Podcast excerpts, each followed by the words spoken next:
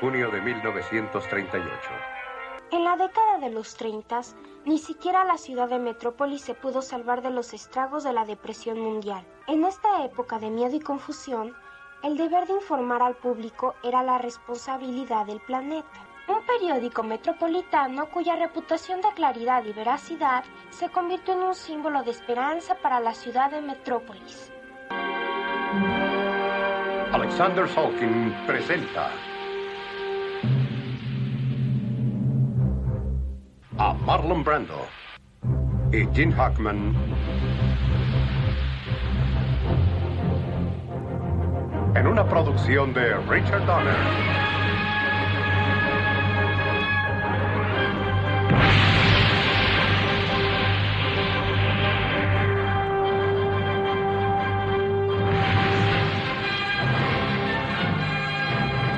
Superman. Sí, y entonces dijeron que uno de los Supermanos se la metió a los... Ah, que ya estamos grabando.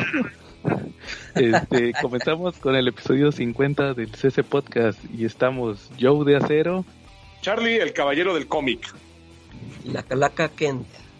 Ah, y como cada semana, pues vamos a comenzar con nuestros saludos. Eh, saludos a nuestro amigo David en Comentemos Comics. Ya saben, el mejor grupo para hablar de cómics. Saludos a nuestro amigo David. Saludos, David. Saludos. Igual también a toda la banda que nos escuchan en los, en los diferentes grupos donde compartimos el CC Podcast. Y Charlie, saludos esta semana.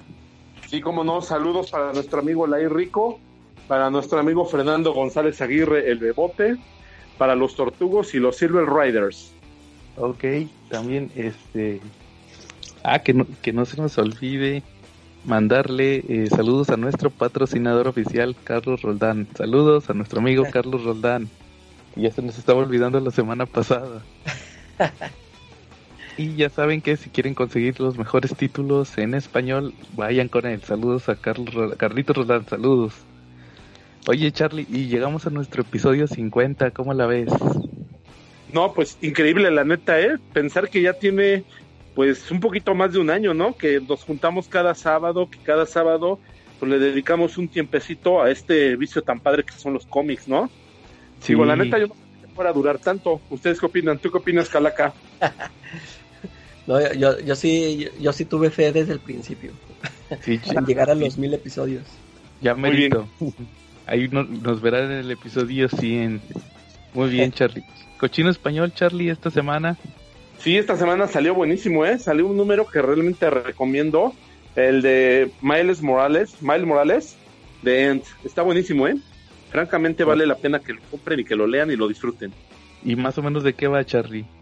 Ah, pues es la misma premisa, es un mundo apocalíptico de Marvel y en este el único superhéroe que queda en pie es Miles Morales y él es el, el tipo, una suerte de alcalde en una población de Nueva York y se encarga de ayudar a la gente que llega, pero no es como un capitán, es como un capitán América, pero más buena onda, ¿no? Porque cuida a todos, pero también este, sabe lo que es lo importante de la vida.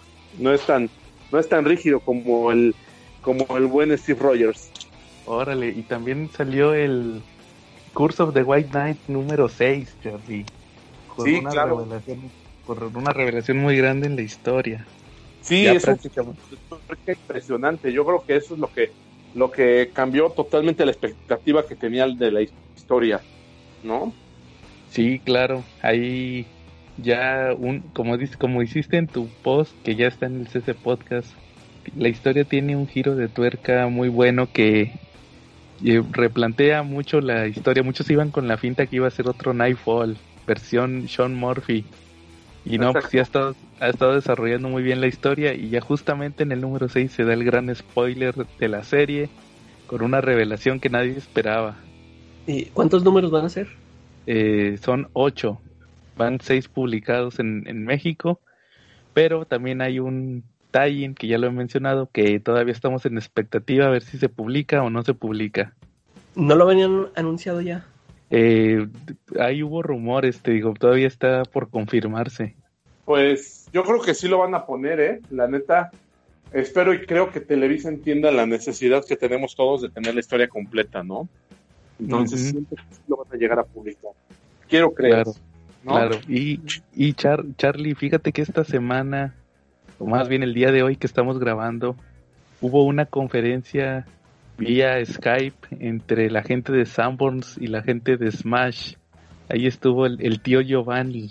Y, y fíjate que dieron varios anuncios sobre los próximos lanzamientos de Smash. ¿Cómo ves?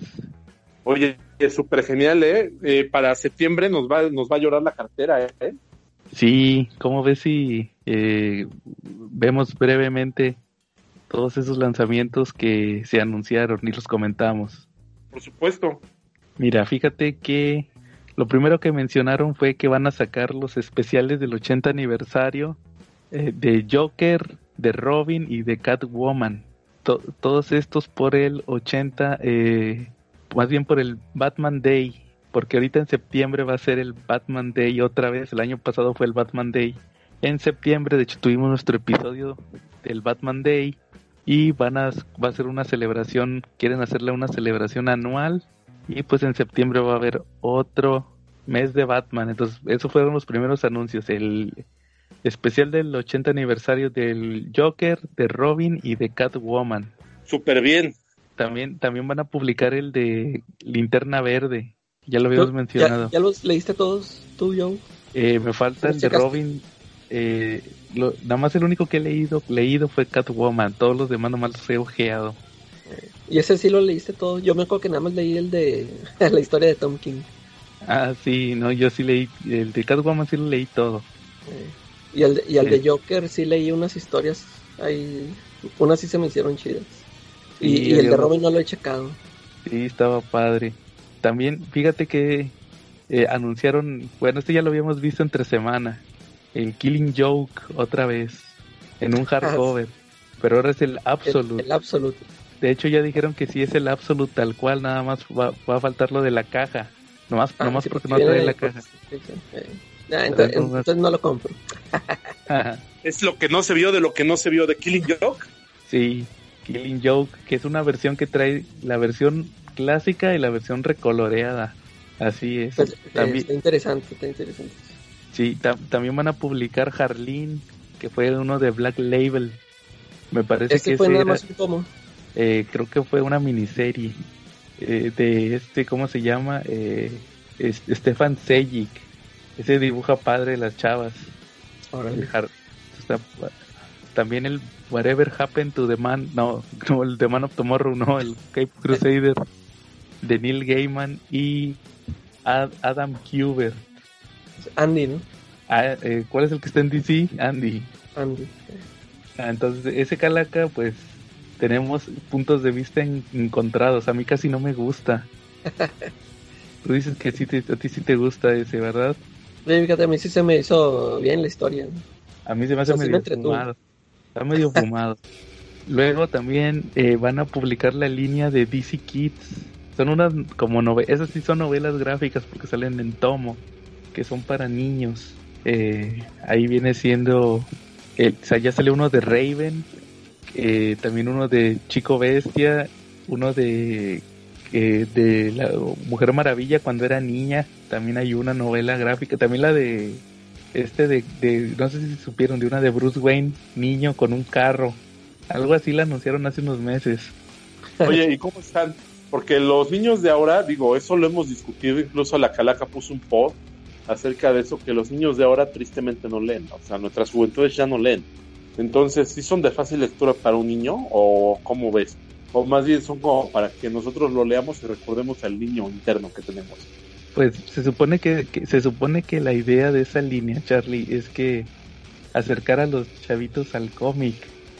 Obviamente no les ponen tanta continuidad, que tratan de que sean eh, historias autoconclusivas, que presenten este versiones simplificadas de los personajes, que se identifiquen con ellos en la modernidad. Por eso casi todas las novelas son con chavitos, personajes que son chavitos. Oye, pero luego fíjate, dices que los están sacando en tomos, como en cuánto costarán cada tomo. Este, no sé cuánto salió el de Raven, pero no, no mucho. Yo creo que va a estar en menos de 200 pesos. Sí, ese porque, es punto, ¿no? Porque sí, a, mí- si a tú mí les se me hace algo- que, que a lo mejor les va a parecer caros a, a los papás, ¿no? Yo, como que, Efectivamente. sí, como que, por ejemplo, a mí que me los compraron, así como que, ten, para que se entretenga el cuentito este de 50 centavos. Sí, exacto. No, y aparte hay un tema, o sea, si sabes que los niños no leen, no le vas a comprar un libro de 200 pesos para que lo deje ahí botado, Eh, ¿no? sí, está, Sí. está difícil. Sí, pero también acuérdense que ya todo se maneja por TPB. Ajá. Entonces, este, ya no van a encontrar la, la grapa. Saludos, David. Entonces ya todo lo manejan por TPB. Entonces, pues a ver, si quiero una historia eh, que sea autoconclusiva, de fácil lectura, pues obviamente se van a ir por las novelas gráficas de DC Kids. Mira, Entonces, pues si yo las quieres para sí. tus chavitos, Jamaica, o para tus sobrinos Joe, los podemos los puedo conseguir con Jamaica Comics, ya saben. No, yo no quiero cómics para mis sobrinos, Charlie, quiero cómics para mí.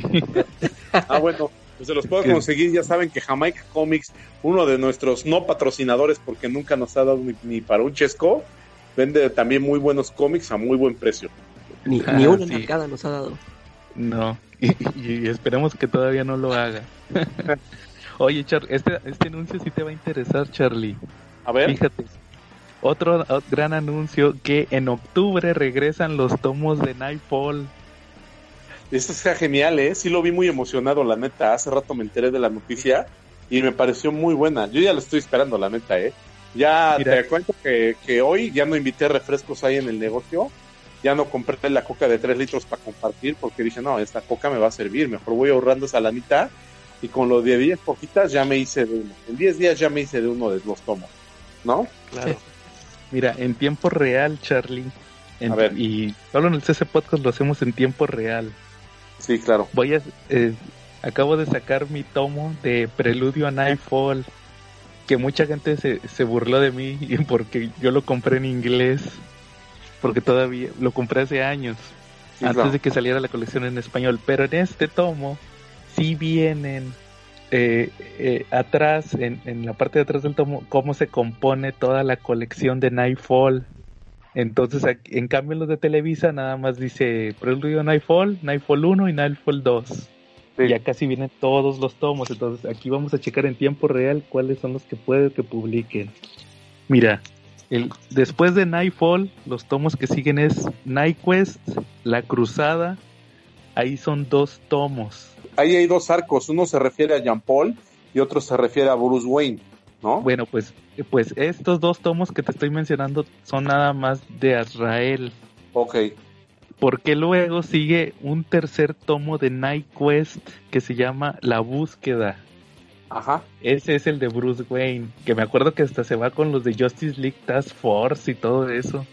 Sí, Se ahí demuestra Todo, eso sí lo publicó. Sí, fíjate que sí lo publicó. Ha- Hace años escuché, Calaca, que una de las mejores colecciones de recopilatorios de Nightfall fue la mexicana de Editorial Beat, que fueron nueve tomos, me parece, de Nightfall. Sí, claro. Digo, de, de Night Quest, perdón, Sí. que era la Cruzada del Murciélago. Pues aquí son Eh, tres TPBs, o sea, octubre, anunciaron que van a ser octubre, noviembre y diciembre.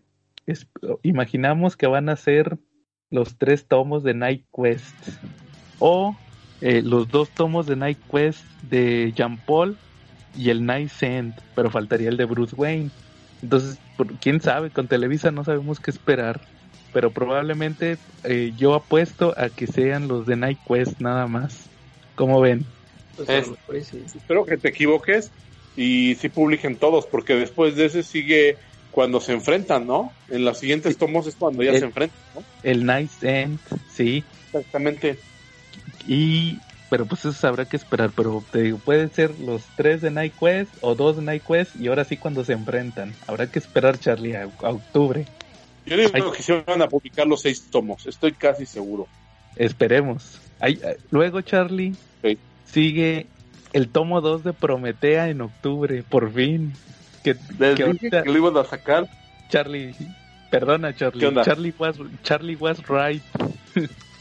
te, te pido Yo perdón, Charlie. que ese y que de un patrón los iban a sacar tarde o temprano, ¿no? Sí. Charlie, Charlie es el verdadero doctor Manhattan, Charlie, encuérate. Saludos, David. Pero es que sabes cuál fue el secreto para que yo pueda pronosticar muchas cosas. Que acuérdate que yo les dije que cuando Cruz Azul fuera campeón, iban a pasar todos estos prodigiosos y todos estos mágicos. ¿Y qué crees? Cruz Azul fue campeón. No fue campeón. ¿Cuándo, ¿cuándo fue? Quedó pre- cancelaron el co- eh, cancelaron el torneo, pero va a ser lo más cercano que se va a acercar a ser campeón. Por eso pasó. Sí, Charlie, entonces anunciaron Prometea Tomo 2 y otro que ya dijiste, eh, Doom Patrol Tomo 2, pero no es el de Grant Morrison, es el de Gerard Way, que hace tres años sacaron el primer, el primer Órale, no. arco. Lo sacaron en un Monster Calaca. El Eh. de Gerard Way. Pero era. El de Gerard Way duró en Doom Patrol 12 números. O sea, eso duró su serie. Y luego tuvo un. un, un otro arco que fue como un crossover. Entonces, haz cuenta que los primeros 12 son que, dos historias. Entonces, haz cuenta que la primera la sacó Televisa y luego los otros seis números nunca los sacó. Y yo yo tengo el TPB en inglés porque yo sí no tuve, no tuve fe, Charlie. No te tuve fe, Charlie, perdóname. Mal. Y compré el TPB en inglés, pero pues voy a grabar un video para que vean que va a traer. Y lo van a ver aquí en el CC Podcast. Y pues, este, sí. eh, ahora habrá que ver si sacan también el de, de un patrol de Grant Morrison. Esperemos y sí, o sea, todavía hay esperanza. Y también van a sacar, ahí te va Calaca, Stormwatch. No Storm- dijeron, no, no dijeron qué volumen o de quién, pero dijeron que Stormwatch va a salir.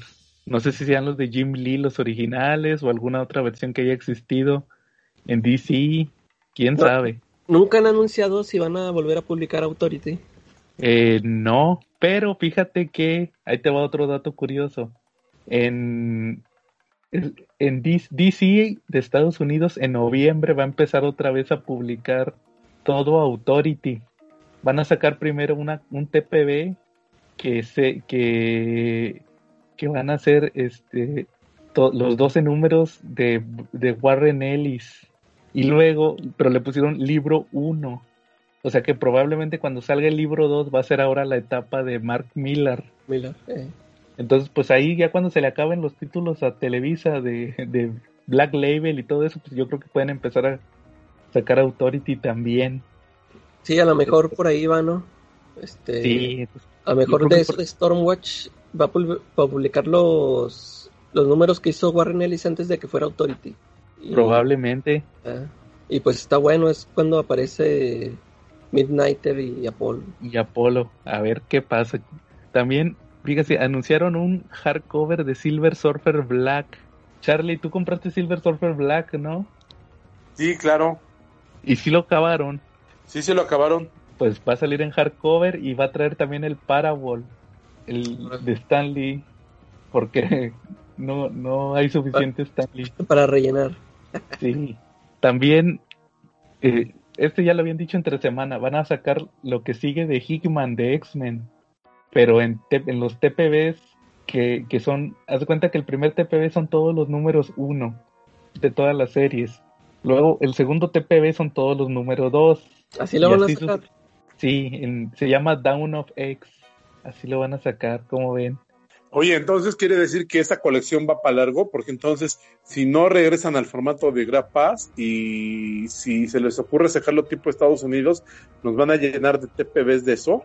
Sí, pero yo creo que en algún momento, si en algún momento ven que no les pega, estarían cancelando, estarían dejando demasiadas series a medias. Sí. Claro. Yo, yo estaba a favor de que sacaran, por ejemplo, X-Men y alguna otra que pegara, una o dos, pero no. Van a sacar todas. Entonces, pues a ver, ahí van a estar mes tras mes comprando sus tomos de X-Men. A ver qué tal les funciona. De 450 varitos. no, yo creo que son TPBs como de a 150. Habrá que Ah, esperar. bueno. Yo pensé que de 450, de 150, pues sí. Diría el Ferras, lo pago. No, habrá que ver, Charlie. Pero se me hace muy incómodo porque pues vas a estarle, te vas a tener que aguantar un mesesote leyendo todos los números uno y ay, preferiría el TPB que traiga toda la historia completa.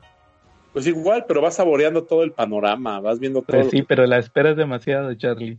Bueno, Pero sí. bueno, así pasa. Sí. Luego también, Charlie, otro hardcover de Wolverine. Van a publicar el enemigo del Estado. Ah, qué bueno, no, es la tercera vez que lo publican, no está tan repollo. Sí, Charlie, platícanos de ese cómic. Ah, pues mira, ese es un cómic donde, donde Wolverine tiene una programación por parte de Hydra, ¿no? Ajá. Y empieza a, cazar a sus amigos los X-Men, a los agentes de y pues ahí andaba cazándolos a todos los que le estorbaran a Hydra. Va. Y van a sacar también las va a ser toda la historia, la de enemigo del estado y agente de Shield. Todo en un en un solo hardcover. ¿Ese lo recomiendas, Charlie? Sí, sí le recomiendo, sí lo recomiendo bastante. La neta vale la pena. Este, por ahí tiene trazos creo que de John Romita Jr. Ya tiene años que lo leí, pero hasta donde yo recuerdo era de John Romita Jr. A ver, a cualquiera de nuestros clientes, pues no me corregirá si estoy equivocado. ya ven que yo confundo luego a, a Venom con Bane. no pasa nada. Bueno, también el, el Absolute Carnage van a seguir sacando eh, los, este, ¿cómo les dicen? Los tie-ins de Absolute Carnage. También el eh, lo que sigue de Grant Morrison de Linterna Verde también lo van a sacar. Y ahí, ahí va el anuncio grande del CC Podcast, que ya lo habíamos también publicado entre semana. Va a salir un hardcover del Spider-Man de Todd McFarlane con, con los primeros que son Calaca 10, 12 números. Oye, yo, yo acabo de ver ahorita un, un post, no, no me acuerdo si era de la covacha, pero que dicen que nada más va a traer los primeros 7 números. Ah, caray, entonces nada más son siete. Este, es que ya ves que anunciaron que iba a ser la de Tormento y la de Máscaras. De Máscaras. Y este, y eh, empezaron primero a especular porque ya ves que te digo que yo tengo unos tomos, unos hardcovers que sacaron en inglés. En uno sí viene la de Tormento y luego en otros metieron esas dos historias de Másquez y luego dos de Sub-City, donde sale con Morbius, y un crossover con X Factor, creo. Eso en un tomo, y luego el, tercer tomo era esa historia donde sale con Wolverine. Ajá. Y, ellos primero estaban pensando que a lo mejor iban a hacer los, eh, los esos primeros dos tomos, pero que según esto que, que dijo Giovanni, que nada más va a traer los primeros siete números, o sea que es nada más la historia de Tormento y, los dos capítulos de la historia esa que es donde sale Hobgoblin y Ghost Rider. Sí, de hecho es lo que anunciaron, que es cuando pelea con Hobgoblin. Eh, bueno, pues entonces este, no estuvo tan... ¿Cómo? Sí, nada más van a ser siete, son los primeros siete números. Bueno, pues tú sabrás que esperar a ver qué, pero entonces no, a lo mejor no conviene tanto. Sí, no. ¿Cómo ves, Charlie? Pues yo creo que sí conviene, ¿no? Porque si te pones a checar los precios de que se manejan en inglés por un TPB de similares características, pues sí irías a un poquito arriba, ¿no? Digo, de Todd McFarlane no creo que publiquen algo Marvel ahorita, no sé si ya se les haya pasado el coraje contra él, ¿no? ¿Usted cómo ven? Pues yo creo que no importa mientras venda. Y ellos tienen los derechos de publicar lo que quieran.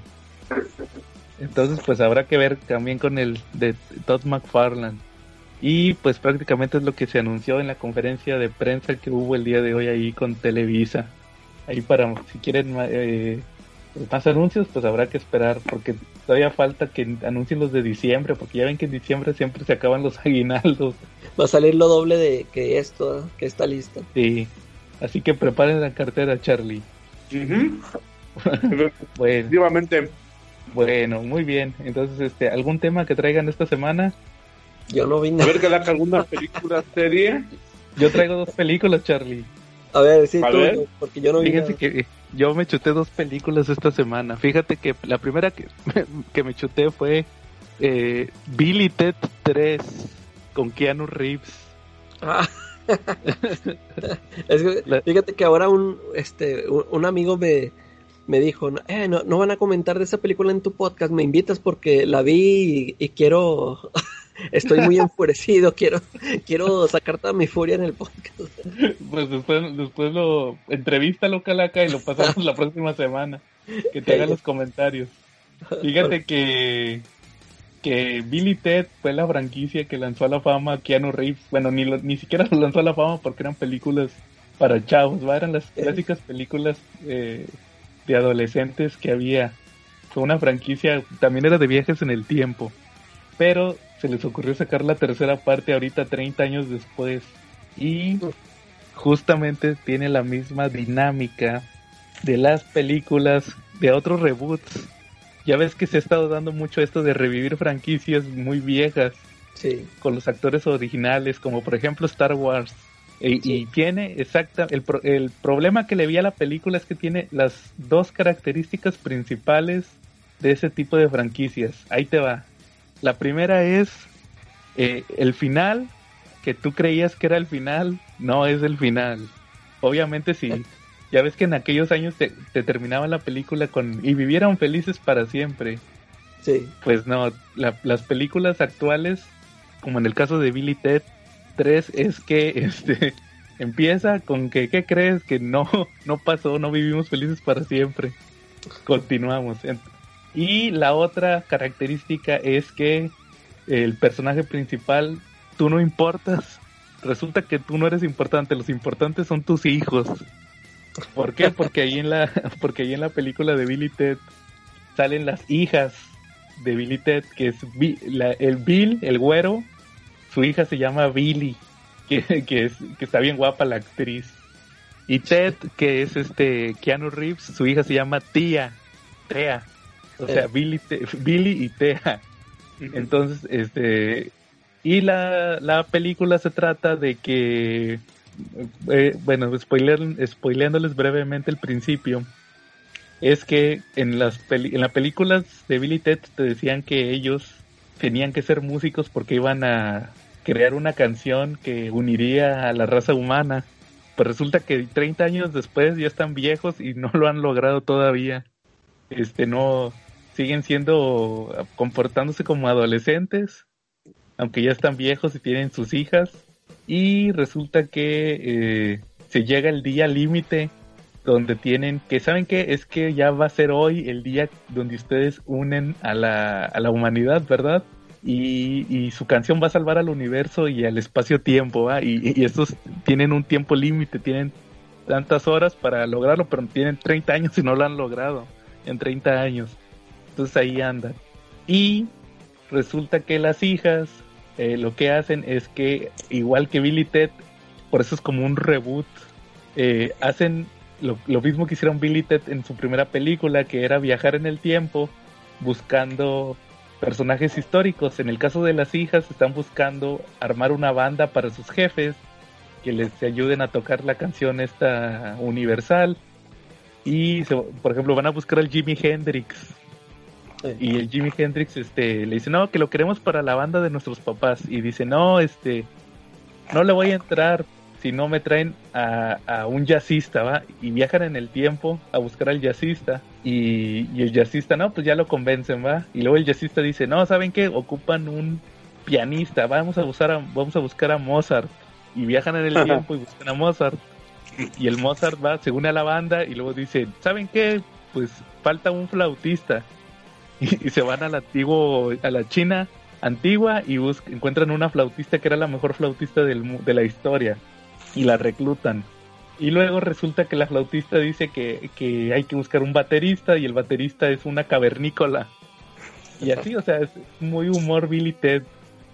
Pero te digo, pues tampoco hay que hacerse muchas ilusiones con este tipo de películas. O sea, son películas ochenteras tontas. Y pues Kea- Keanu también, no te la crees que sea el Ted eh, Sonso que salía en las películas porque ya tiene su cara de malote de John Wick. en cualquier momento Keanu te puede matar. Entonces sí, Calaca, este, comprendo de cierto modo a tu amigo. porque tiene tanto coraje de Billy Ted? Sí, mira, te, te voy a, te voy a leer el mensaje que me puso. A ver. Me dice, apenas ¿Cómo llevo se llama 15 tu cuate? Eh, Jafet, saludos a Jafet. Saludos. Sí. eh, si quieres mandarnos un audio con tu opinión de Billy Ted, lo ponemos aquí en, vivo. órale. Pero ahí va, ahí va la- lo primero que me mandó, dice, apenas llevo 15 minutos y las actuaciones se ven más forzadas como alguien que se aguanta un pedo en plena misa. me invitas, eso es un podcast. Tengo mucha ira. Claro. ¿Cómo ves? Por eso te digo, ¿cómo ves si platicas con él, lo graban y lo, lo editamos en el próximo episodio? Órale, ya está. Saludos a nuestro amigo Jafet, que... ¿Y si nos escucha Calaca o no, nada más? Sí, sí, es que él, él me sigue de la de Calaca Comics. Ah, órale. Y, y ya es que yo ahí posteo los, los podcasts. No sé si los haya escuchado todos, pero sí, sí los he escuchado. Ah, qué bien, saludos. Entonces, este sí, que nos diga qué le pareció Billy 3. Pero sí, te digo, es que no sé si vayan a sacar más películas ahora con las hijas o nomás fue la pura nostalgia. De- pero despedida, eh. Sí, pero te digo, era innecesaria. De hecho, por ahí me encontré un error de continuidad. Ahí te va, fíjate. En Billy Ted 2, al final de la película tienen que tocar en una batalla de bandas. Y resulta que llegan y no habían ensayado porque pues, la película los impidió. O sea, la, la aventura que tienen en la película les impide ensayar. Llegan y dicen, oye, pero ¿cómo le vamos a hacer si no ensayamos? Y ahí dicen, no, pues sabes que tenemos aquí la, la cabina para viajar en el tiempo. Viajan en el tiempo y de repente se aparece otra cabina y, llegan así tipo Marty McFly cuando, Sí. cuando el Doc cuando el Doc lo manda en la 2 cuando el Doc lo manda al futuro y de repente llega el otro Marty y dice pero te acabo de mandar al futuro sí pero volví así igual llega, llega otra cabina y, dice, y llegan Billy Ted con barba tipo CC Top Eh, y dice, no, lo que pasa es que eh, viajamos en el tiempo y, y ensayamos, eh, venimos de, de dos años en el futuro, o sea, ensayamos, ¿va? Y ya venimos a tocar. Y traen dos, y, y- y traen una, ¿cómo les llaman? Cangureras, la- Eh. con las que cargan a los bebés, o no sé cómo les dicen, con los que Sí. cargan a los bebés, así, para tenerlos pegados al cuerpo eh, las, las señoras, pues traen unas, ¿va? Y dicen, y les presentamos a Bill Jr. y Ted Jr. O sea, ya, ya habían ensayado, se habían casado y tenían sus hijos. Y es Bill Jr. y Ted Jr., pero eran hombres eh, y acá son mujeres. Entonces, como que lo quieren arreglar porque hay una parte donde dicen, salen las niñas y sale otro personaje y dice, ah, me acuerdo cuando ustedes eran niñas, bebés, que les decíamos Bill Jr. y Ted Jr. O sea, quisieron como que, que, ay, cambiamos el sexo de los, de los hijos. sí. ¿Cómo le hacemos? Ah, pues vamos a decir eso, va. O sea, se ve muy forzado el. se ve muy forzado el, la arreglada, pero sobre todo Keanu. Keanu es el que se ve más forzado porque ya no. Ya no. Él saltó a la fama después de Billy Ted. Sí. Ya se volvió un actor. Pues hizo Matrix, Serio. Drácula, Máxima Velocidad, La de todas punto de quiebra. Point Break también, sí es cierto. Se volvió un actor más. Más serio, va. Ya no te la crees que sea ni en su punto más bajo eh, estos años que estuvo perdido ahí en Asia haciendo películas chinas. Sí. Este, te la crees y ya, ya tiene su cara de malote, va, de John Wick. Entonces, no, ya. Pero pues habrá que ver. Entonces, saludos a tu amigo que ahí nos mande un audio donde nos mencione qué le pareció Billy Ted 3. y, ahí, y ahí les va la, rápidamente la otra. La otra que vi fue este la secuela del tren a Busan. No sé si vieron la película Ah, de Sí, sí supe, ya, ya, ya está, ya salió. ya está, sí. Tren a Busan, que le pusieron aquí Estación Zombie. Sí. No sé si tú la viste, Charlie, la del metro. Sí, Una- sí vi la primera, la segunda no la he visto. Eh, salió apenas ahorita eh, la 2. Eh, pues le, le pusieron Península. En, en Corea se llama Península. En aquí le pusieron Tren a Busan. No, Estación Zombie Península. O y, en, y en Estados Unidos creo que le pusieron Train, Train a Busan Península. Pues la película, este, tampoco me gustó porque es una la típica película de la sociedad después del apocalipsis zombie te, expli- te explican que, que la infección está contenida en Corea, lo que no pudo lograrse con el coronavirus. Este, haz cuenta que la historia empieza de esta secuela que va un soldado en un carro y lleva a su hermana, al esposo de su hermana y a su, a su hijo de, de la hermana, o sea, su sobrino. Llegan a...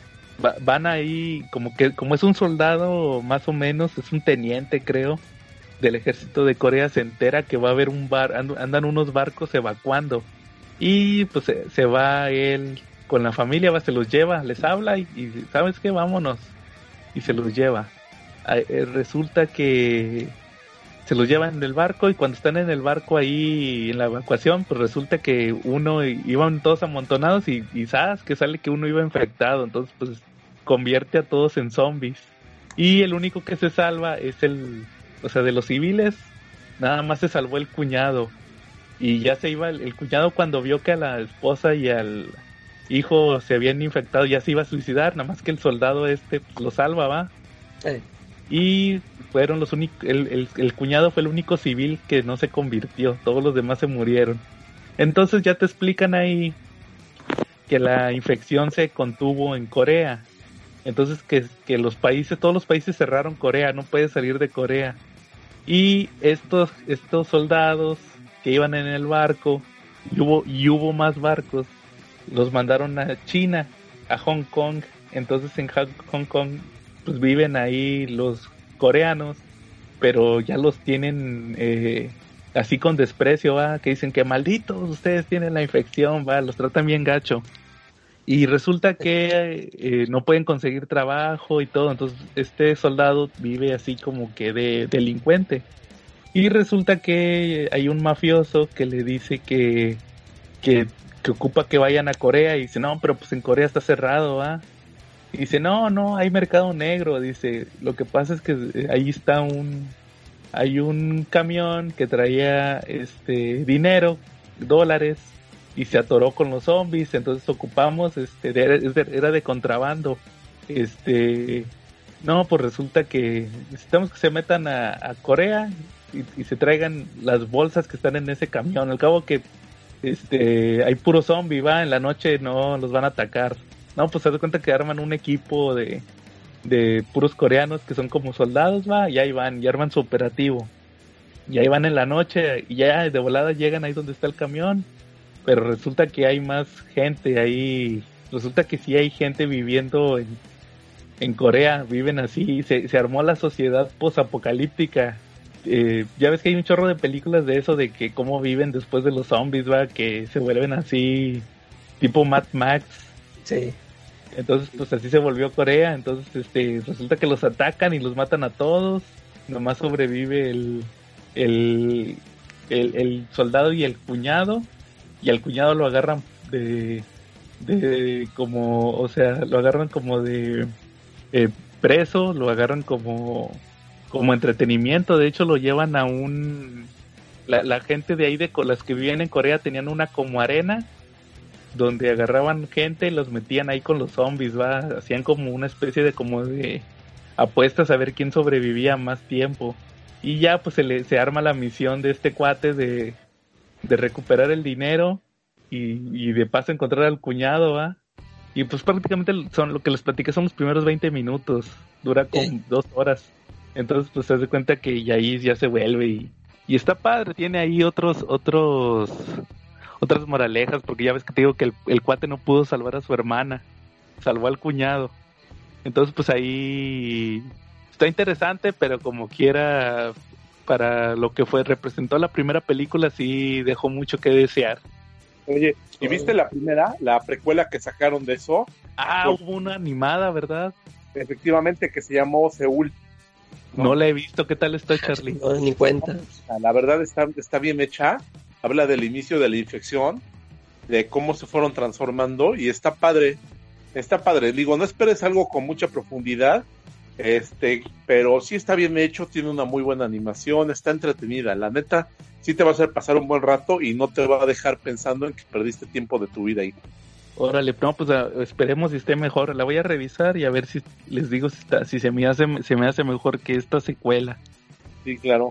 Sí, pero digo, esta ya está más enfocada en la sociedad posapocalíptica, cómo la gente pierde sus valores, este, eh, por la sobrevivencia, ¿verdad? Cómo se va la sociedad al, al, al caño. Habrá que ver qué, qué tal ya cuando salga más en cines, porque me todavía falta que la estrenen en cines, a ver qué, cuál sería la opinión general de esta secuela. Muy bien, Charlie. Oigan, y también esta semana, pues ayer nos enteramos que falleció el Black Panther, el actor que hacía Black Panther, ¿cómo ven? Sí, una sorpresa. ¿Cómo ven, Charlie? Pues mira, hay por ahí una, un tipo de situaciones que, que de repente brincaron mucho. Por ahí hay un, hay un post que pusieron en, algún otro lugar que ahorita se los están pues criticando, ¿no? Porque pues, ellos necesitan un humor un poquito ácido. Y Charlie, y en general también fueron en, en, Twitter, en muchos lados, pues fue en general, Charlie, no, tampoco hay que especificar tanto, pero hubo mucho, mucha esa tendencia que vas a mencionar en general. claro. ¿Qué fue qué, Charlie? Que van a hacer que, que van a, a replantear al personaje ahora va a ser el, el, hombre mono, el gorila, va a ser el que se va a encargar de, de tomar el, el, manto del Black Panther, ya va a ser otro Black Panther, ¿no? Bueno, eso, es, lo que se especula, pero claro. más, que más que nada es la tendencia de que no tiene ni un día el actor fallecido y ya, ya empezaron que... Ya están, haciendo su... La rifa. Sí, que, que, ¿quién será el próximo actor de hacer a Black Panther? Oye, y ahí deben de estar ya formados los negros genéricos, ¿no? Yo digo que ha de estar ahí Will Smith y Eddie Murphy, ¿no? Muy formados, ¿no? sí, no lo dudes. ¿O quiénes crees que estén formaditos ahí haciendo fila para hacer Black Panther? Pues mira, como ya he dicho en varias partes, yo creo que todavía es muy pronto. Sí, claro. Y, y por ejemplo, el comentario que hacías del hombre mono, de un, de un Baku, que salió en Black Panther 1, era porque se, se hablaba de que, la, eh, que cuál sería la solución más eh, importante, cuál era, sería la prioridad, si buscar un reemplazo o recastear al personaje. Este, yo creo que todavía es muy pronto. Ni siquiera deberían de haberlo mencionado en internet, ¿verdad? Pero pues, igual la internet es un, es un, monstruo de mil cabezas. Pero, por ejemplo, eh, hablando levemente o brevemente, eh, ¿Ustedes qué opinan en ese aspecto? ¿Se debería recastear o este eh, darle el, a otro personaje que ya no sea Techala, que sea otro personaje? Sí, yo, yo pienso que este cuando el, el actor es el que ya no quiere seguir con el papel, este, ahí sí la tienen fácil los productores, no ahí sí como que dicen, no, pues recasteo y ya le sigo pero yo pienso, a mí se me figura que cuando es esta situación de que murió el personaje y pues sí, fue una persona muy cercana a ellos, que se hicieron amigos y todo, eh, como que sí le van a guardar respeto y yo digo que sí van a seguir adelante con otro personaje, van a van a, evolucionar, por ejemplo, eh, eh, les comentaba que yo vi un post, no me acuerdo si en, no sé dónde, que pusieron una portada de un cómic donde la hermana Shiro se llama, ¿cómo se llama? Shuri. Shuri.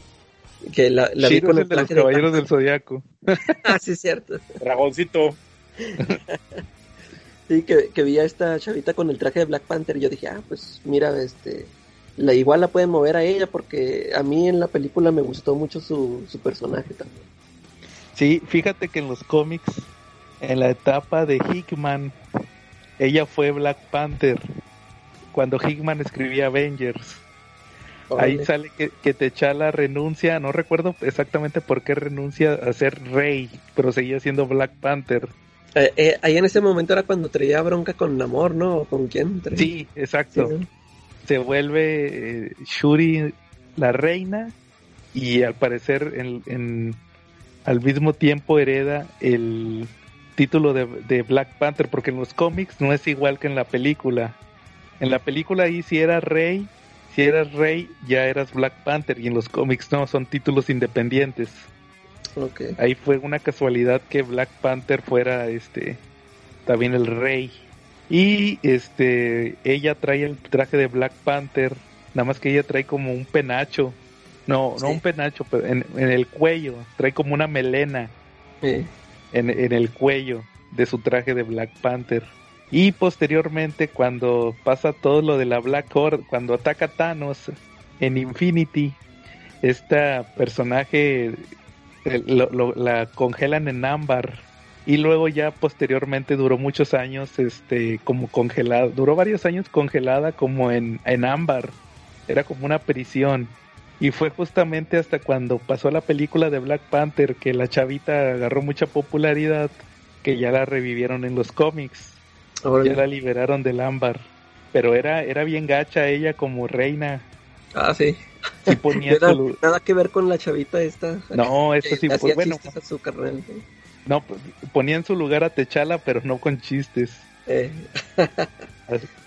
Órale. Sí, este, ahí sí le, le metía sus fregadazos. De hecho, cuando se dio cuenta que, que Techala tenía contacto en amo- con amor porque eran de los Illuminati, Eh, casi casi lo destierra y dice que maldito, que tú no eres digno de Wakanda porque él nos hizo mucho daño y tú lo, lo, lo sigues procurando, ¿va? eh, aunque se, se odiaban, va, pero como Sí. quiera.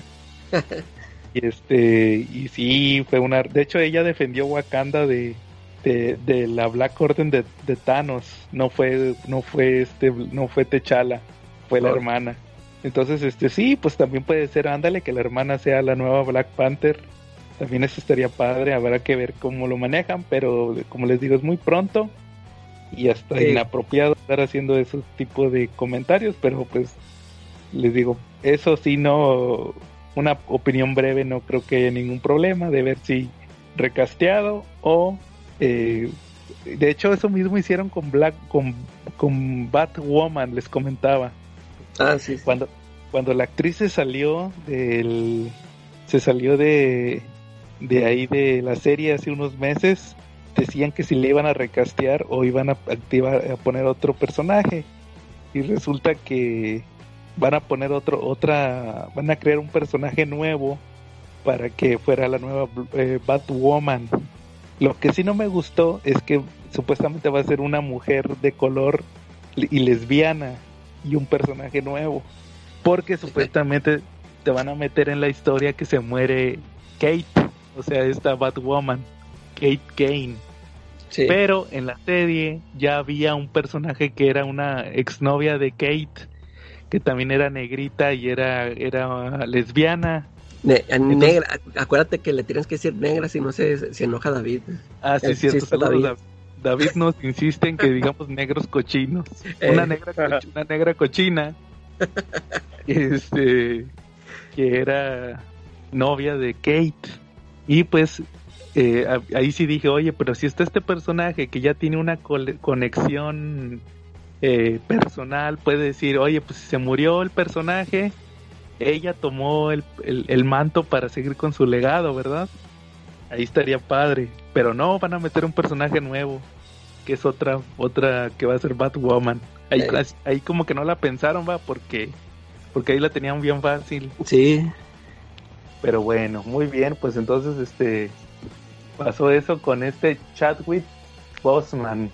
Y fíjate que ahori- ahorita que, que hablé de, mencioné a mi amigo Jafet, ahora, ahora estaba moviendo unas cosas y, y salió por ahí un- una figura de Black Panther que él me regaló, ya ni me acordaba. Ah, órale. Me dijo, órale, ya ni me acordaba que yo tenía una figura de Black Panther. ¿Y Se los hubiera compartido ahí en el grupo, pero pues ya ven que estoy silenciado. Ah, no, mándanos una foto y la subimos al podcast. Órale. ¿De qué es de figura? ¿De, de cuáles? De... Pues quién sabe, yo ni las conozco, no sé. Ahí a ver si Ah, ustedes las reconocen. Sí, tómale una foto. Black Panther sí me deja una reflexión, ¿no? Digo, A ver, Chat. más allá de todo lo que se dijo, este, más allá de que, por ejemplo, alguien puso pues, algún chiste que a alguien le pareció inapropiado, eh, porque, por la manera en cómo murió, pues yo creo que sin defenderlos, pues al final del día nadie puede proyectar cómo va a morir y no tenemos manera de saber eh, si vas a morir de una buena manera o si vas a morir en agonía. Entonces no puedes decir, ah, este, me refiero a la libertad de expresión, no a que en cuanto a poner chistes. No hay manera de que puedas tú criticar a alguien por poner un chiste porque no sabes nunca lo que va a suceder en el futuro. Y más allá de eso, pues lo importante es ver lo que te deja la persona, ¿no? Digo, yo por ahí me enteré que este actor iba en medio de las quimios y que seguía grabando sus películas, seguía haciendo lo que, lo que él le, gust- le gustaba hacer, lo que era su, su ideal de vida. Entonces, pues si Sí, alguien... de, con un- de hecho dicen que nada más su familia lo sabía. Sí, de hecho, entonces si alguien con un cáncer terminal puede, pudo hacer lo que él quería y pudo seguir su carrera y su destino, a nosotros qué nos detiene. Esa es la reflexión que yo me puse a pensar hoy en la mañana. Yo decía, bueno, yo no tengo eso, a mí qué chingados me detiene. ¿qué me detiene de lograr mis metas, de hacer lo que quiero, si yo no tengo ese cáncer que él sí tenía? Y él, a pesar de tenerlo, seguía ahí adelante, ¿no? Igual y hasta en una de esas le ha de haber llegado el meme y estoy seguro que le valió madres. Seguramente alguien con esa fortaleza emocional decía, pues yo estoy haciendo lo que quiero hacer y lo voy a hacer hasta el último minuto de mi vida, ¿no?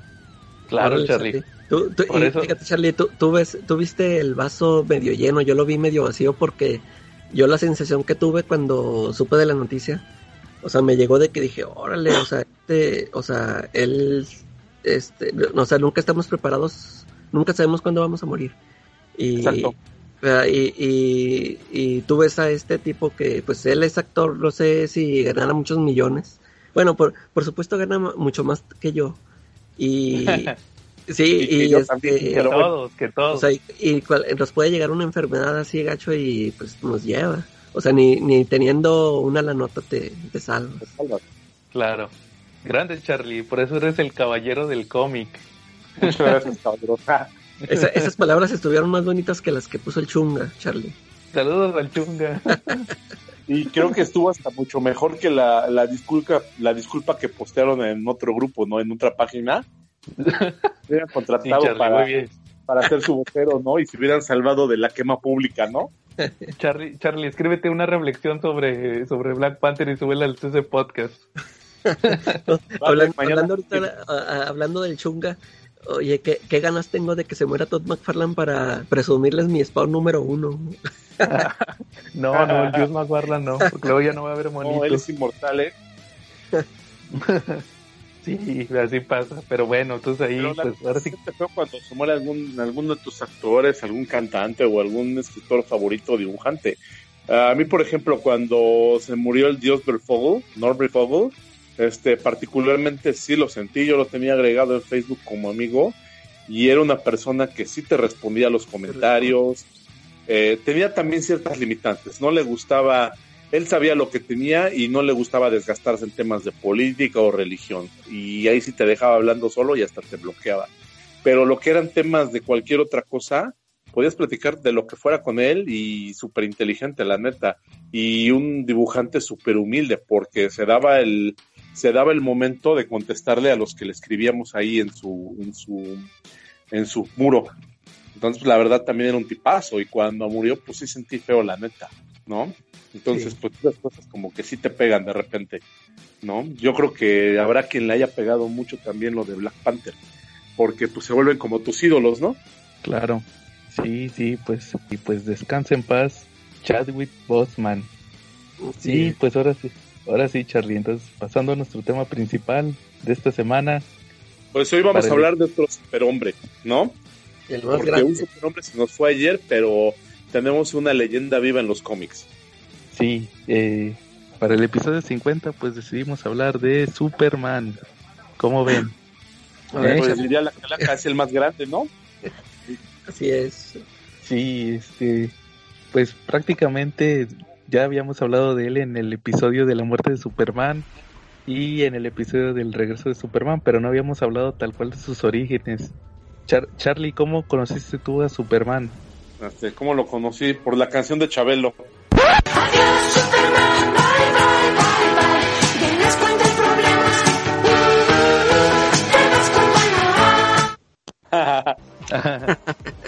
ya en realidad lo en realidad lo conocí porque yo tenía acceso a los cómics desde, desde muy chico, entonces pues empezaba a leer ya los cómics de Superman para estar un poquito tranquilo, para que me quedara quieto y la verdad la lectura siempre me llamó, entonces pues ahí me, lo, me los daba mis padres, ¿no?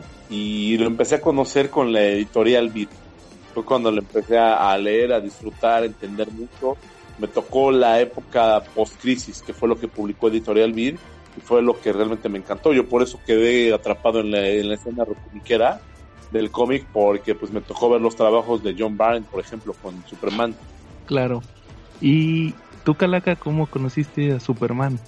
Fíjate que no me acuerdo si, si vi primero las películas o los cómics, ¿no? Porque sí lo conocí desde muy niño pero sí, no, logro acordarme si primero vi los cómics o la película, pero y de la película me acuerdo que, o sea, que me llevaban al cine así de niño y, yo me lo creía todo, o sea, yo no sabía de efectos especiales, yo, yo decía, este tipo sí está volando, sí está cargando el, el autobús escolar, y, este, y, y también me tocaron esos cómics que dice Charlie de Editorial Beat de El Hombre de Acero. Y, y yo, yo sí recuerdo mucho que los disfruté en ese momento, pero ya ven que yo les he dicho que los volví a leer y no, no es que me parecieran malos, sino que pues comparándolos con los cómics que leo actualmente ya los sentí así ya este pues este sí eh, antiguos viejitos. Pero sí eh, sí recuerdo mucho esa eh, esas imágenes que, que, vi cuando esas portadas de John Bart donde sale abriéndose la camisa y este volando con un carro este creo que es cuando salva a Lois y este, y de hecho me a mí me gusta mucho el, el dibujo de John Byrne el Superman o sea como que ese es mi Superman el que es como que el que siempre se me quedó el, es el que dibujaba John Byrne Sí, que de hecho también es el que se agarra después Jürgens. Sí. Más o menos el estereotipo, sí, de, de así fuerte, eh, como dicen, quijada cuadrada, eh, que, que, no te la crees que, que así, que sea reportero, pero así bien mamado, ¿verdad? sí. Sí, porque fue granjero. Sí, fíjate, yo eh, lo conocí yo creo que por los super amigos y las películas de Christopher Reeve no me acuerdo exactamente cuál de los dos vi primero. Me, me acuerdo mucho que eh, la película de Superman 4 la pasaban en la tele en inglés todavía. Era cuando todavía pasaban en la tele abierta películas con subtítulos. Eh. Porque no existía con doblaje, pero era de que la novedad Superman 4, ahí me tocó verla. Y pues en los super amigos, ¿verdad? Ya después lo conocí más en la serie animada de Bruce Timm, pero eso ya fue más, más adelante, ¿verdad? En, en ese caso con Superman. Y como dices, pues prácticamente el más icónico es el de los ochentas, el de John Byrne con también con Dan, Dan Jurgens, Roger Stern, eran los que dibujaban el Superman de los ochentas. Este, George Pérez también le tocó aventarse sí. ese Superman que ya era más estético que el de Kurt Swan. Sí, sí. Este, ya era más acá ochentero, ¿verdad? Con el origen post-crisis. Y, y, hablando de orígenes, Calaga, que te aventaste la portada del episodio con eh, de Superman Secret Origin, pusiste las imágenes. Sí. Fíjate que volví a leer, fíjate que volví a leer ese origen. Justamente dije, me voy a volver a aventar el Superman Secret Origin y que, que se me hace muy bueno. No sé por qué nunca ha salido en español. Ese creo que sí nunca ha salido en español. No, ese sí, no, ese creo que tampoco Bit lo sacó o, o sí, yo no creo que Bit creo que no lo sacó. Y la neta ese sería un éxito porque se me hace un origen muy bueno. Fíjate que me, me ya tenía rato que no lo leía y comparado con el de John Byrne eh, yo decía, no, se me hace mejor el de John Byrne, pero no, como quiera se me hace muy bueno, ya ahorita en esta leída. Es que, de, de, hecho, sí, sí toma varias cosillas de John Byrne, ¿no? Pero sí. pues ya las, este, las actualiza y la narrativa esa que tiene, pues es lo que yo, yo por eso ya yo lo sentí de que, ah, o sea, me gustó más esta forma de contarlo. Y te digo, eh, pues aquella pues es la de, es de su tiempo, pero sí ya, este, me, me gustó mucho. De hecho, yo cuando la leí, esta de Secret Origin, eh, o sea, tiene toda esa, esa nostalgia. Bueno, ya, pues ya es que Gary Frank lo dibuja como Christopher Reeve. Sí. Y yo cuando le estaba leyendo, o sea, cuando salía Superman, este, hasta me imaginaba en la mente la, la música de, de, John Williams. Sí, o claro. Sea, sí, se, se, hizo muy, muy chida. De, de hecho, eh, yo tengo problemas con el número, con el tema de Superboy yo creo que es lo, lo que menos me gusta. Lo, cuando, lo es el... cuando sale sí, la Legión. Sí, la Legión y lo de Superboy. Creo que es lo que menos me gusta de, del Superman Secret Origin. No que no me guste, pero es lo que menos me gusta. Porque lo meten así como que muy de los 50, ese tema de que exista Superboy. Sí, y, eh, salga... y, eso es por Geoff Jones, ¿no? Que siempre le han gustado esas, esas sí. historias. Y también sale este ¿cómo se llama? Ay, se me fue el nombre. Este, eh, eh, este tema de que de que el ex Luthor está, ahí está el ex Luthor joven. Ah, que se conocen, que se conocen de, chavitos. Eso sí, nunca, casi nunca me ha gustado. Lo toman mucho del Superboy original. Sí. De los, de los 40. Pero fíjate, también en ese, en ese Secret Origin me di cuenta que, que agarran mucho de mucho, eh, eh, le aportan y aporta mucho ese origen.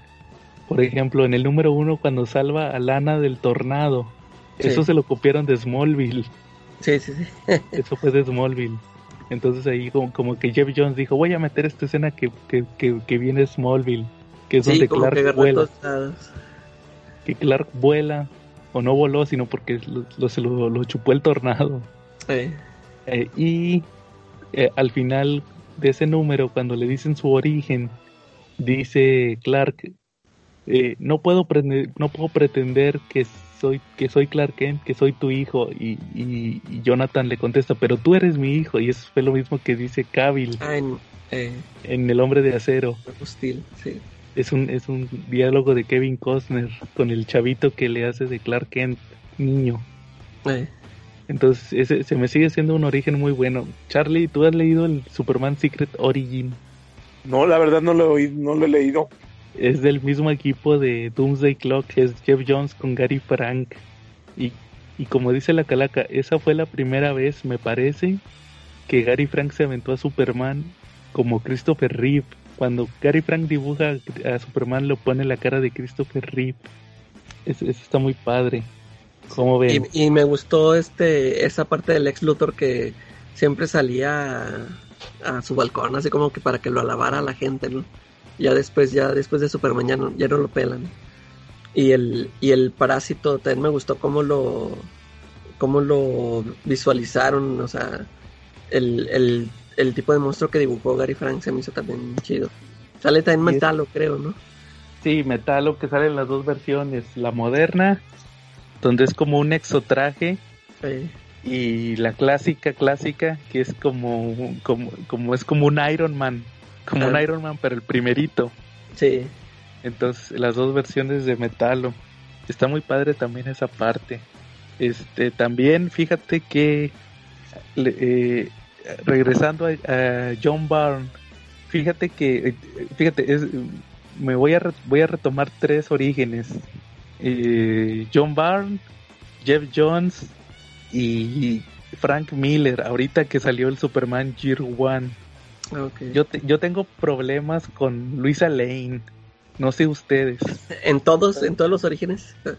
no, no, no. Eh, porque, porque, porque digo que, que tengo problemas con Luisa Lane porque a mí siempre me ha gustado más Lana Lang. y no, y no por la de Smallville, la Christine Krug, no, en general. En general siempre me ha gustado más Lana Lang. Eh. Porque en la, en la edad de plata, este, regresa Lana Lang. Entonces la, bronca de Clark es ¿con quién te quedas? ¿Con Lana Lang o con Luisa Lane?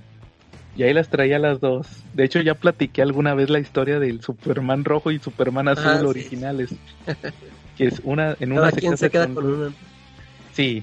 Y en cambio hay, por ejemplo, el Gary Frank te pone que el amor, no, Gary Frank y Jeff Jones, ahí sale en el primer número que sale la, la que sale esta Lana Lang, ¿va? De Chavita, que ella sabía su origen de, Clark.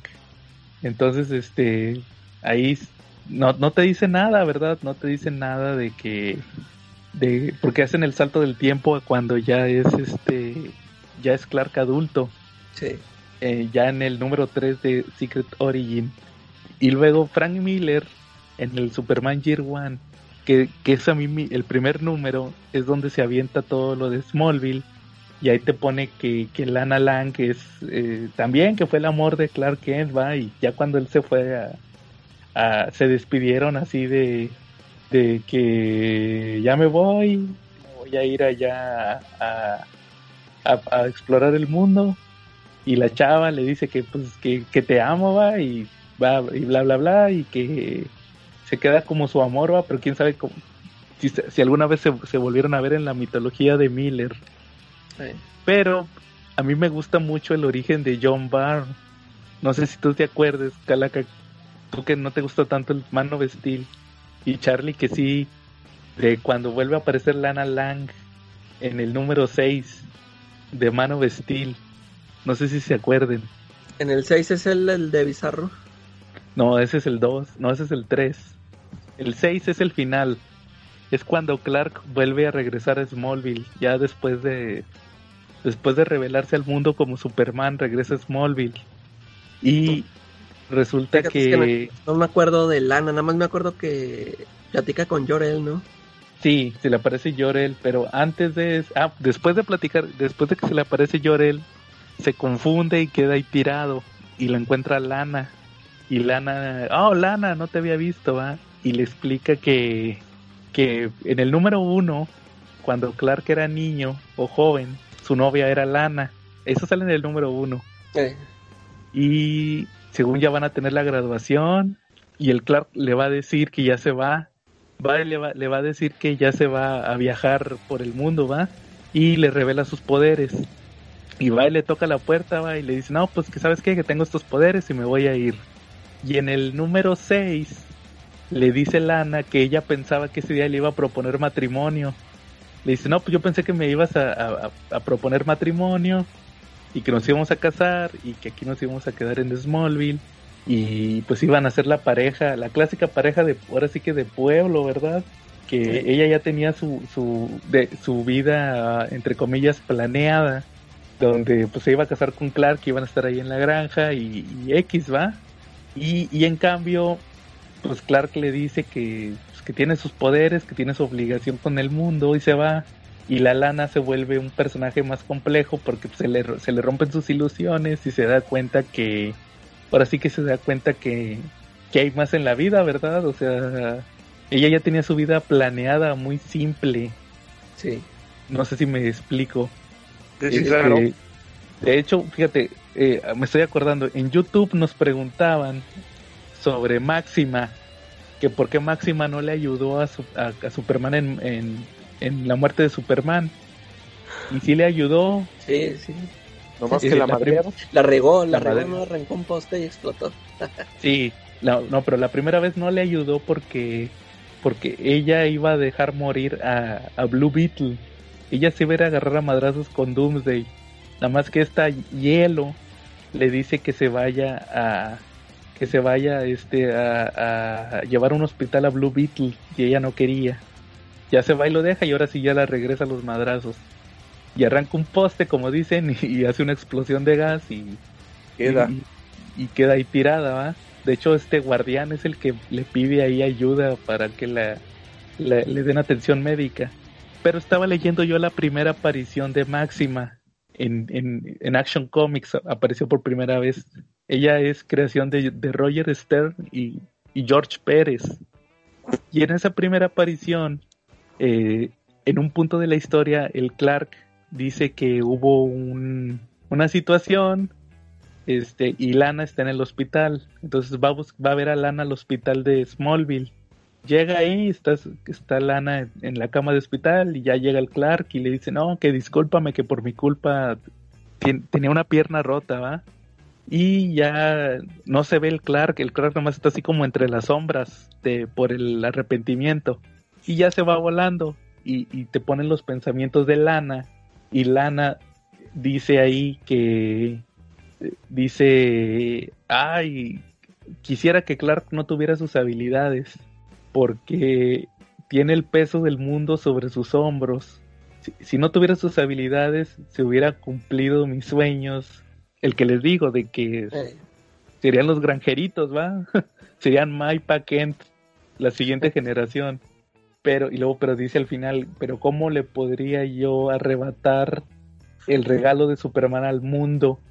Entonces se me hizo muy buena ese, o sea, ahí te das cuenta que tienen un desarrollo en la época de, de John Byrne, que era el que tenía el control de todos los títulos de Superman, sí. sobre que no fueran personajes tan, Tan simples. tan simples.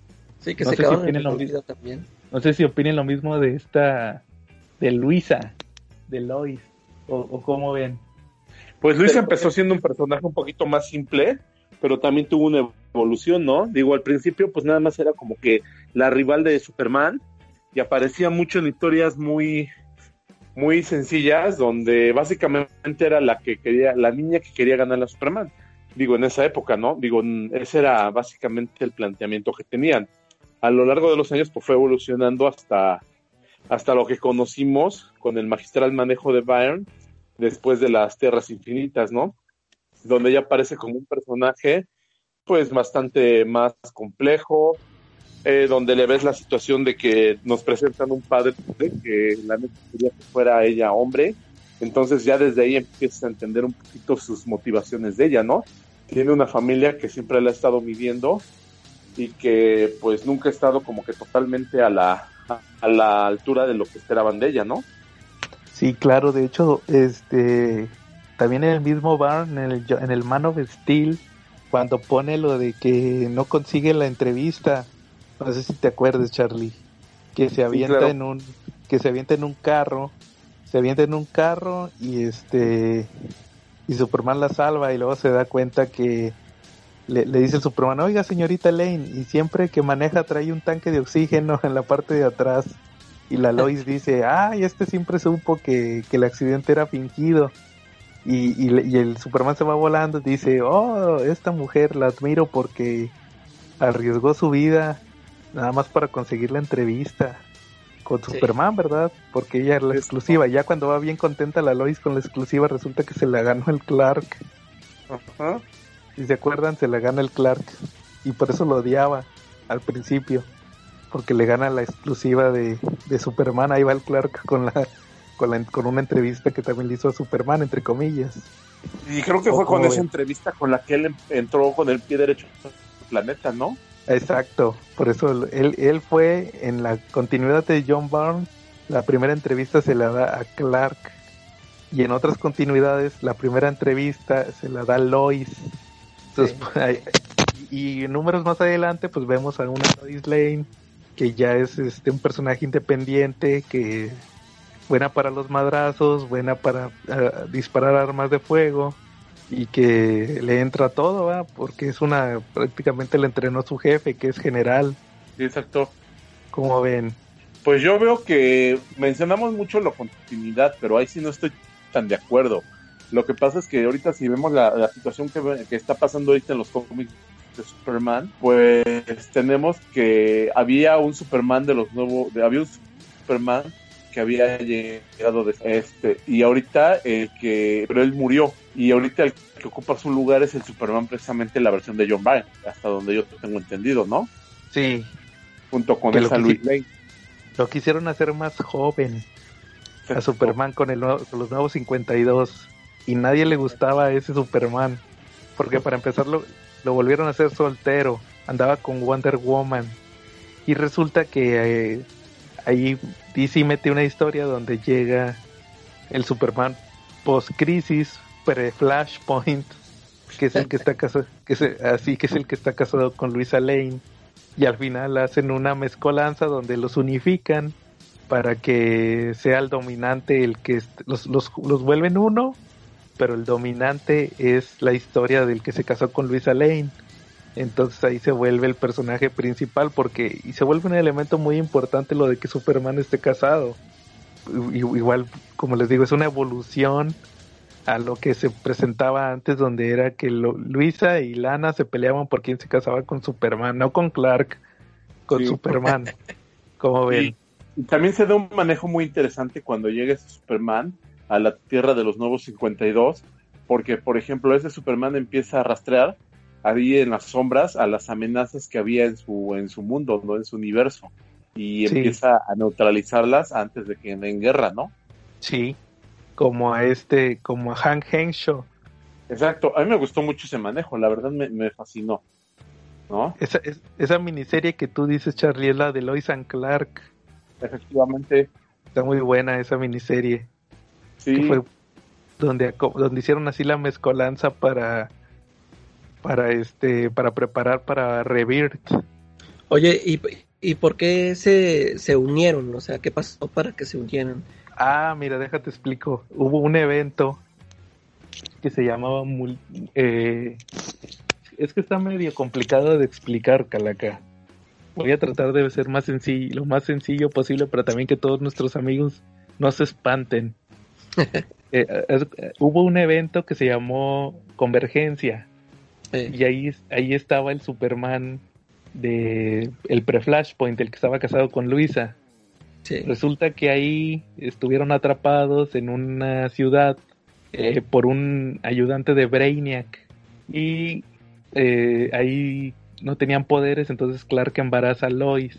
Ahí es donde ya nace John. Ahí nace John. Luego al final de la historia se ocupan que unos héroes se sacrifiquen para y, el, y uno de los primeros que dice, no, pues yo le entro, es el Superman ese, el pre-Flashpoint. Entonces ya eh, al final se sacrifica, pero dice la Lois, no, yo voy contigo, yo y mi hijo vamos contigo porque somos familia, ¿va? Y ya te explican que van a hacer la misión y luego sale este cómic de, de Lois y Clark, se llamaba Lois y Clark, donde te explican que nomás te dicen, no, pues se fueron a hacer su misión, terminando, se abrió un portal y fuimos a dar a los nuevos 52. Te dan a entender que fueron a dar a los nuevos 52, pero al año 1. Ya ves que la primera historia del nuevo 52 es la de la Liga de la Justicia contra Darkseid. Sí. Te explican ahí que ahí fueron a dar. Entonces el, Superman que está casado con Luisa, ahí dice, ¿sabes qué? Yo vi a esta, a mi versión joven, entre comillas, a esta versión alternativa mía y a su Liga de la Justicia pelear con Darkseid. Dice, estuve a punto de intervenir, nada más que ellos deben de defenderse por ellos mismos. Entonces ahí te explica que empieza a usar, de hecho empieza a usar el traje negro. Sí. Para, dice, yo he estado en las sombras, o sea, es un como un con que ahí supuestamente hay Superman de, Flashpoint, ahí estuvo todo el tiempo. Estuvo viendo todo. Nunca lo vimos, ¿va? Es un con Y al final resulta que ha estado eh, eliminando amenazas, como dice Charlie. Eh, se topa Hank Henshaw, el astronauta, y lo quiere, quiere que no se convierta en Cyborg Superman. Luego resulta que se da la muerte del Superman de Nuevo 52, que todos sabían que era Clark. Entonces resulta que cuando empieza a revivir, llega Doomsday y llega Lex Luthor, que se vuelve Superman con un traje y con la capa del de los Nuevos 52. Y llega, se revela al mundo ya Clark, el de Pre-Flashpoint, ya se quita la barba, se quita el traje negro, se hace un traje de Superman y ahí va también a entrarle a los madrazos con Doomsday. Y, dice el, dice, no, pues Clark se dice el ex Luthor, el Superman de nuevo 52 ya se murió. Todos sabían que era Clark Kent. Y dice, no, pues yo también soy Superman, va. Y luego llega un Clark Kent, así que nada más, que nada más es Clark. Y todos se sacan de onda, va. Y hasta los lectores se sacaban de onda, que, ah, este Clark Kent, ¿qué? Entonces ese Clark ayuda de cierta manera que su existencia a otra vez, este, a separar otra vez que, que, que, no son la misma persona, que ya otra vez son la misma, que otra vez se reveló, lo acaba de revelar el Bendis. Eh. Entonces, eh, ahí resulta que ese Clark eh, falso era Mr. Mr. Speedlick, el duende.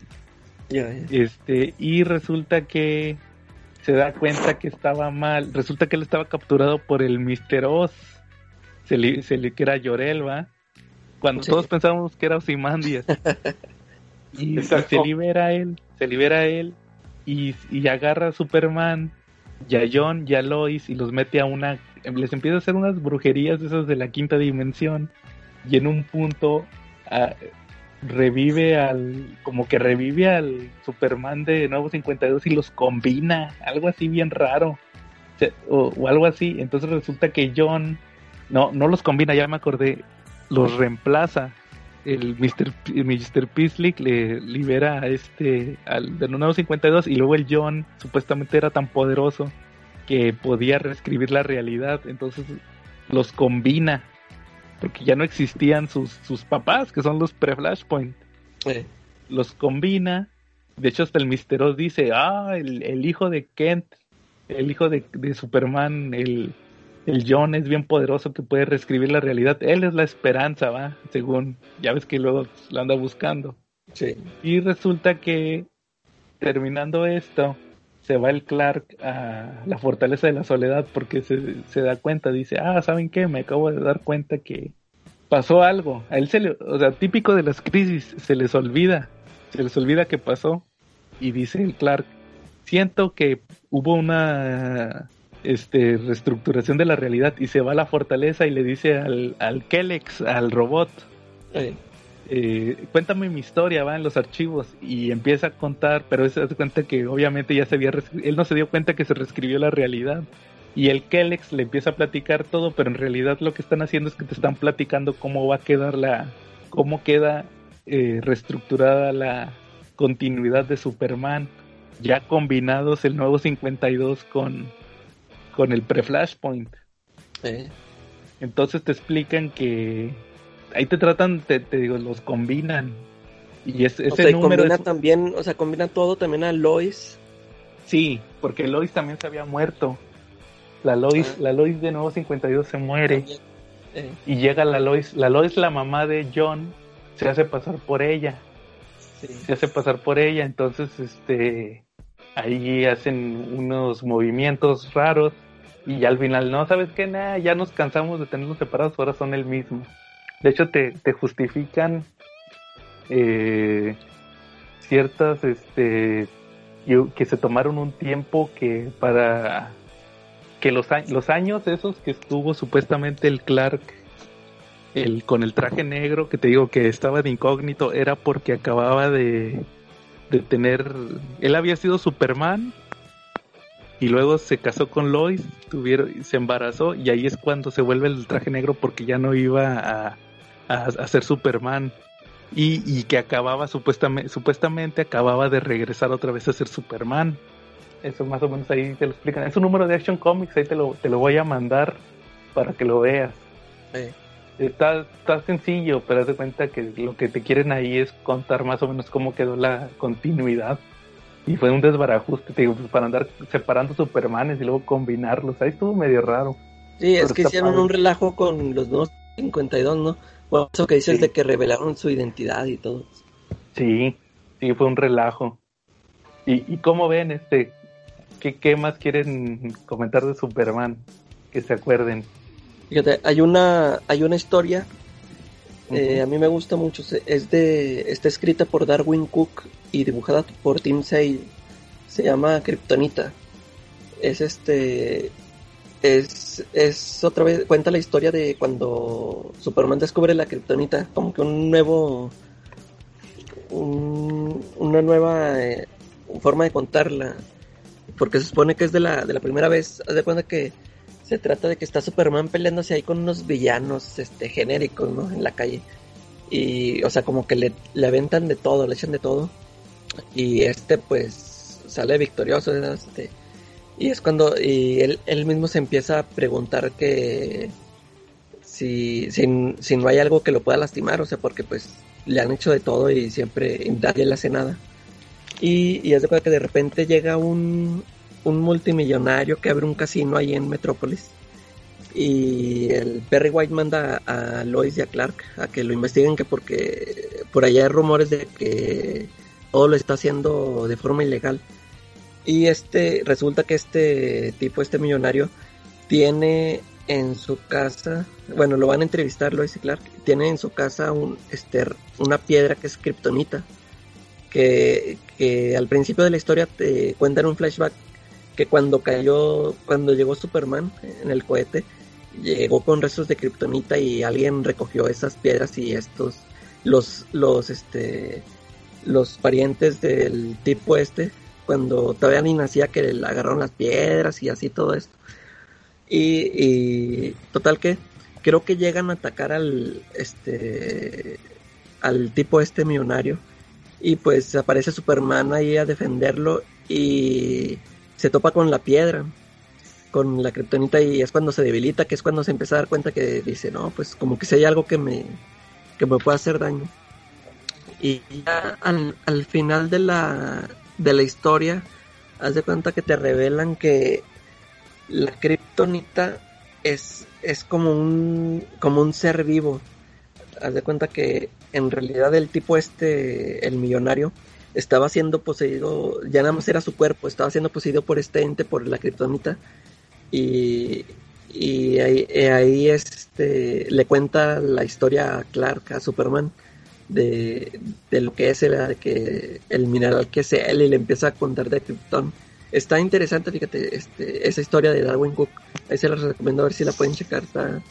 me, me pareció interesante cómo contó esta historia de la Kryptonita. Órale. ¿Tú, Charlie? ¿Algo que quieras comentar de Superman? Este, mira, yo he visto algunas de las historias que más me han gustado de Superman, pues tuve la fortuna de leerlas en español. No, a mí, por ejemplo, me llamó muchísimo la atención eh, la crisis de la kriptonita carmesí, hablando ahorita de kriptonitas. Aquí Luthor obtiene una kriptonita que le quita totalmente los poderes a Superman, lo vuelve humano. Pero el tema es que super, este Luthor lo obtiene porque quería tener superpoderes él hace un trato con Mr. Mr. Split y le dice que quiere que, que le dé algo que lo haga igual a Superman. Entonces Mr. Split en uno de sus típicos juegos, en lugar de darle superpoderes a Les Luthor, le da una piedra que hace que Superman pierda sus poderes. Y entonces ahí a lo largo de varios números vemos a un Superman que de repente usa cuerdas, este, lo ayuda el profesor Hamilton y le crea un traje robótico, como un poquito como el del Iron Man, pero con una con una escafandra transparente que le permite ver el rostro. Y ahí lo, que me pareció súper interesante de esa historia es que los habitantes de Metrópolis, a pesar de que lo veían seguido y que seguido le salvaba la vida y todo eso, no estaban muy seguros de cómo era Superman en realidad. Entonces a algunos de ellos les parecía de lo más normal del mundo que Superman utilizara cuerdas y picos para, para columpiarse, para llegar alto, ¿no? y que se estuviera balanceando. Y a otro les parecía de lo más normal que estuviera con su armadura, porque al final del día, pues era ya un mito tan grande, bueno, fue lo que yo entendí de la historia, que se había vuelto un mito tan grande que cada quien veía una parte diferente de él. Un poquito como el cuento de cuando cinco ciegos querían ver un elefante, ¿no? Y uno nomás tocó la trompa y pensaba que era como una víbora. Ya se la saben, ¿no? Sí. Sí. Pues, esa es una historia que particularmente a mí me gustó de Superman, pero no por el hecho de que llegara y matara y llegara y, se encargara de los villanos y se agarrara a golpes con ellos y todo eso, sino más bien por el tema de cómo lo ve la gente de Metrópolis, ¿no? Que ven aspectos diferentes y que cada uno de ellos ve un aspecto diferente de Superman y que al final del día no importaba que tuviera poderes o no tuviera poderes, para ellos seguía siendo Superman, o sea, ellos ni, ni por aquí que ya había perdido sus poderes, ¿no? Claro. De hecho, por ejemplo, ahí te va yo uno reciente, el de el Up in the Sky de Tom King, que ya lo habíamos mencionado también. ¿Se acuerdan de aquel número donde se separa Clark Kent de Superman? Ah, sí, claro. Ahí te queda bien claro que, que, que no es, no son los poderes, son los valores. Yo creo que eso es lo principal de Superman, porque sí estará muy padre un Superman que se da madrazos. No te voy a decir que no, porque por ejemplo la muerte de Superman, a mí sí me hacen muy chidos los madrazos que se da Superman con Doomsday. Pero muchas veces es más lo que representa. Sí. De hecho, este, en ese número se acuerdan que se separan en el Superman y Clark Kent. Y el Superman dice, no, pues yo tengo los poderes, yo soy el kryptoniano, ¿sabes qué? El lado lógico la niña no la niña no importa, vámonos. Y el Clark dice, "No me voy a dar por vencido." Aunque no tuviera poderes, ¿verdad?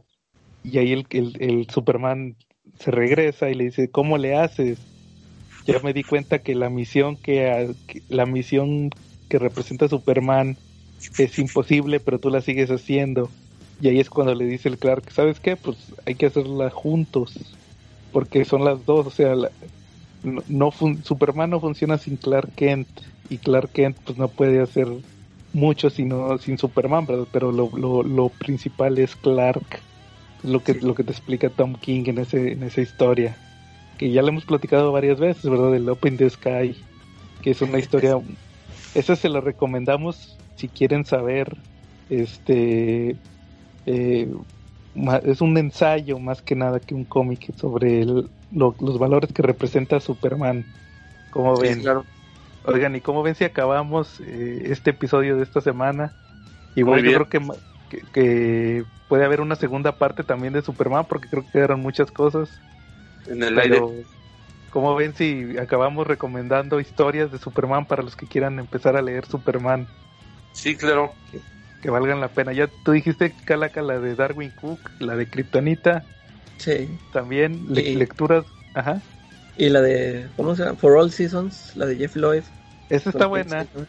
Sí, a mí, a mí se me gustó también, es, es otra vez su origen, otra vez. Este, y, pero sí, sí, sí está muy bien hecho. Aparte, el dibujo luce mucho, me gusta mucho el color también, cómo le quedó. Fíjate que a mí casi no me gusta cómo dibuja Tim Sale Superman, Está- lo dibuja gordo. Ándale, de hecho, ahí parece un niño, te lo dibuja como un niño. Un niñote, Se, se ve bien ándale. gordo.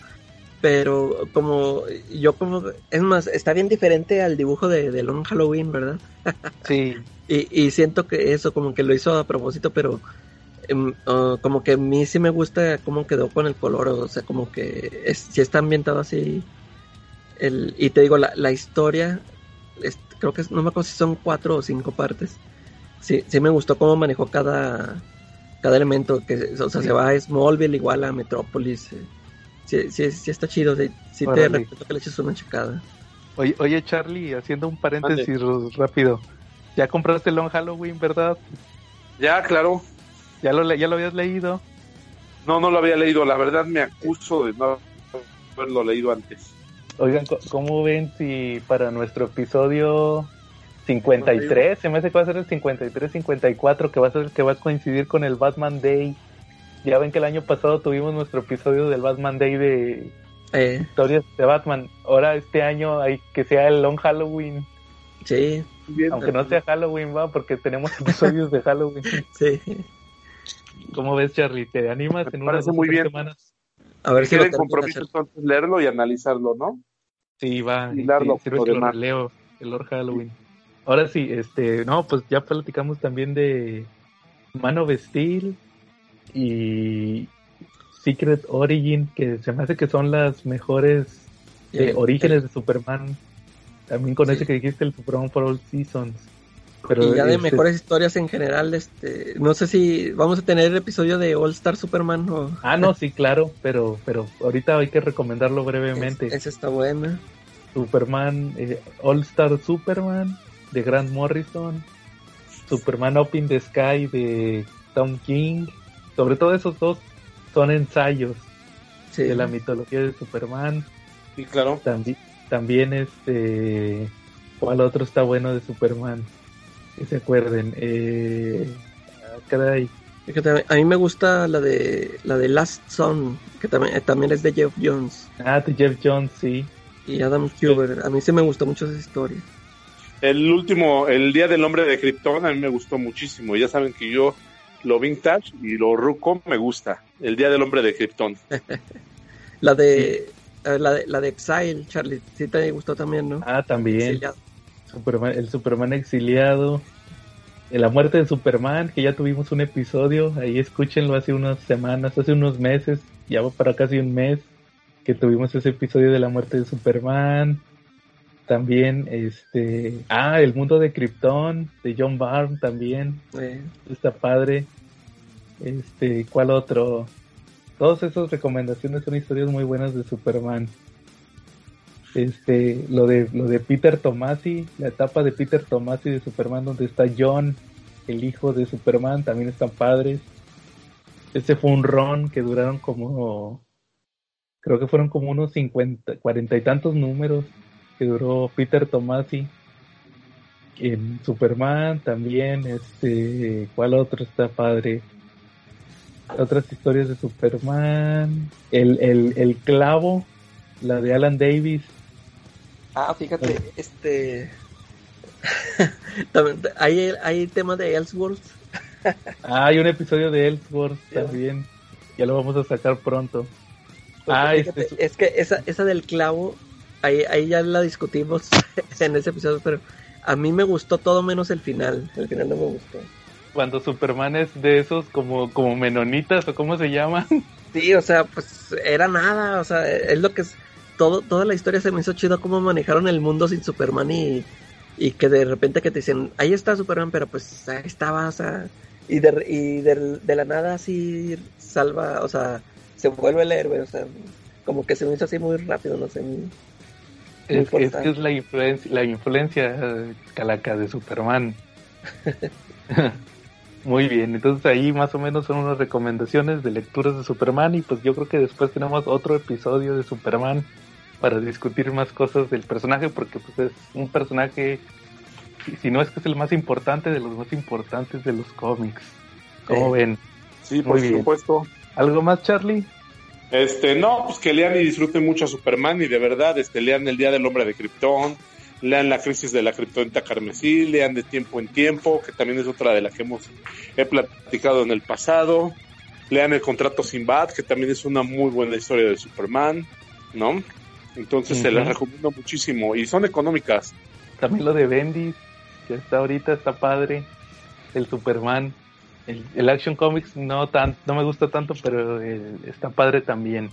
Igual te digo, ahí, ahí hay Superman para rato. Bueno, muy bien. Entonces, si no hay nada más, estuvimos Joe de Acero. Charlie, el caballero del cómic. Y la calaca Kent. Y nos vemos la próxima semana.